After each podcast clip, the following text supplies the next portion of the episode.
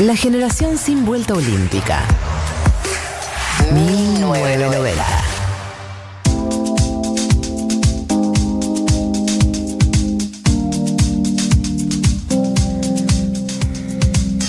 y 15, eh, quedan 45 minutos de 1990. Esto es un hecho. Ustedes ya saben que yo sufro por antelación. No, ¿en serio? No, sí. Ah, mira. Sí, sí No vos sabía. sabías. Bueno, vamos a entrar en las recomendaciones del día de hoy. Eh, primero quiero decirles dos cosas que no me quiero olvidar. Uno, la semana que viene tenemos curso de cine. ¿Ok? ¿Ok? Ok. ¿Ya vieron la película? Porque la película es Belmonte. Es- ¿dónde la puedo larga. En Netflix. Ah. Como todo lo que hay en el curso de cine lo puedes encontrar en Netflix. Buenísimo. Eh, cuestión, es la semana que viene el curso de cine. Vean la película. María, yo sé que vos la ves un día antes. Yo la veo también un día antes. Mira, mi amor, Esto es para aquí la las que dos. llegó con que la había visto la mañana antes del programa. Mirá Mechis. Mirá Mechi, no me empieces a correr. Se picó. Eh, hoy estamos, hoy estamos picadas. Hoy Mechis. estamos muy... Hoy hay una passive aggressive. eh, Marto. La ignoro, me estoy viendo la mano. Marto. Puro amor. Yo sé que vas a llegar a ver la peli. Vos, vos la ves con más antelación que nosotras que la vemos la noche anterior. Sí. Hasta ahí igual, ¿eh? En la semana, en la semana previa. Para tenerla Economía, fresquita. economía, ciencias sociales. es una Claro. diferencia de la planificación de la vida radical. Así es, tal cual. Bueno, no se olviden de ver Belmonte para la semana que viene en el curso de cine. Y antes de yo, Mechis y Marto decirles nuestras recomendaciones, les invito a que ustedes manden las suyas. ¿Por qué? Porque acabo de gritar sobre como que me comí el micrófono.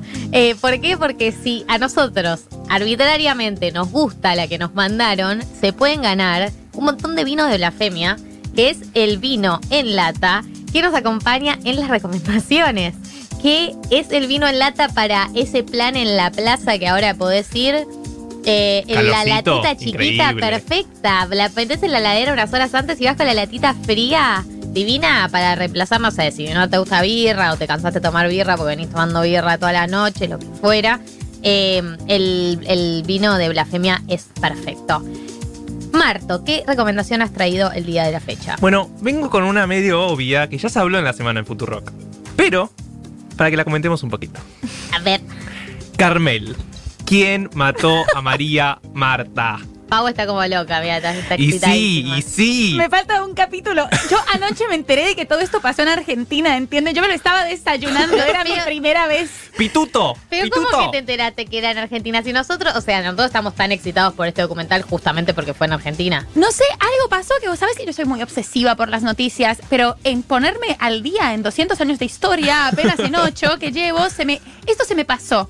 Y yo no sabía nada de este caso. Entonces cuando me enteré que venía el documental, silencié todas las palabras porque dije, me voy a dejar sorprender. ¿Qué es esto? ¿Cómo no puedo increíble. creer? Es increíble. Es increíble el caso. Sí. Yo lo reviví, o sea, yo siento que en su momento cuando pasó no lo viví con, con tanta actualidad y, con, y metida tanto. Después cuando Damián Cook Fue en el hizo 2002 el video. igual. Tenías 8 años, Es boluda, que yo ya era muy madura en esa edad. Yo no le presté mucha atención, claro. Estabas en primer grado. Eh, ¿eh? eh, partí, no le digas a la gente mi edad. Pero después cuando Damián Cook hizo las historias innecesarias, lo reviví y ahora que Netflix sacó el documental, lo voy a ver, no lo empecé a ver. Mira, yo anoche eh, llegué hasta el tercero, Marto ya lo acabó. Yo lo terminé, es así. Eh, pero si hay, hay más material de esto, o sea, yendo a ver el, el- el historias innecesarias, es increíble. Y lo más increíble siento es que nadie entiende muy bien qué pasó. No, Hasta el día de hoy. no, nadie sabe. Y ves el documental y te sigue quedando esa duda. Como, qué raro todo, pero igual pasa esto, pero igual no quiero spoilear, véanla. Es increíble y después la comentamos. Mechis. Bueno, mi recomendación, no sé si se habló ya en, en Futurock, pero si no se habló acá en la Futu, me parece que va a ser tema de, de total discusión. Eh, también serie, estamos, estamos muy coordinados hoy. La Veneno.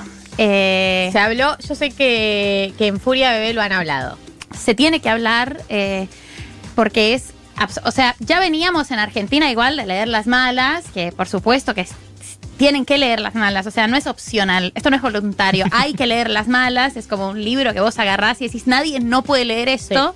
Eh, que inauguró para mí un género literario, incluso que es como el realismo mágico travesti, o sea, Totalmente. Anda a, anda a morirte otra vez, García Márquez, porque te corrieron la butaca por, por 200 lugares. Otra vez García Eh, Márquez. sí, o sea, esto es totalmente espectacular y hay algo de, de la veneno eh, que un poco lo retoma.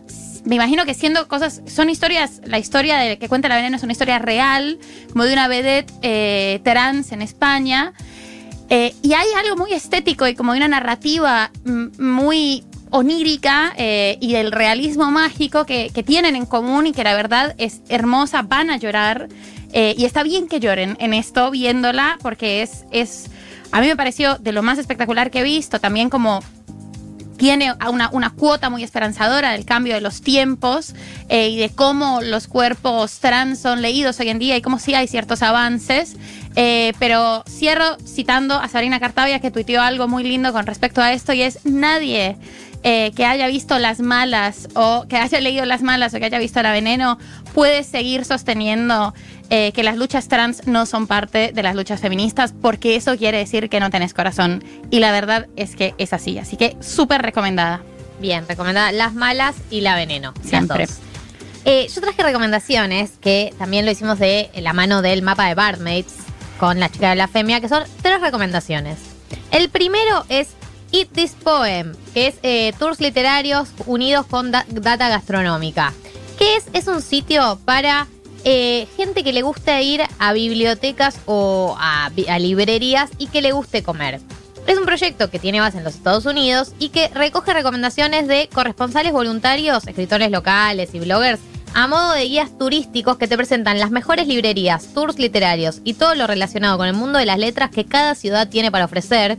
Y de la mano de eso, los mejores lugares de café de la zona. Entonces es como lo que todos gustamos. A vos, Increíble. María, ir a cafés y leer. hermoso Eh, también tiene un apartado de recetas, esa es la primera recomendación. El sitio es www.eatthispoem, como comete este poema, eatthispoem.com.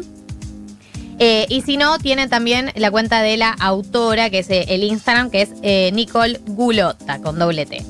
En la segunda recomendación es Cherry Bomb, 3 en 1, radio, revista y redes.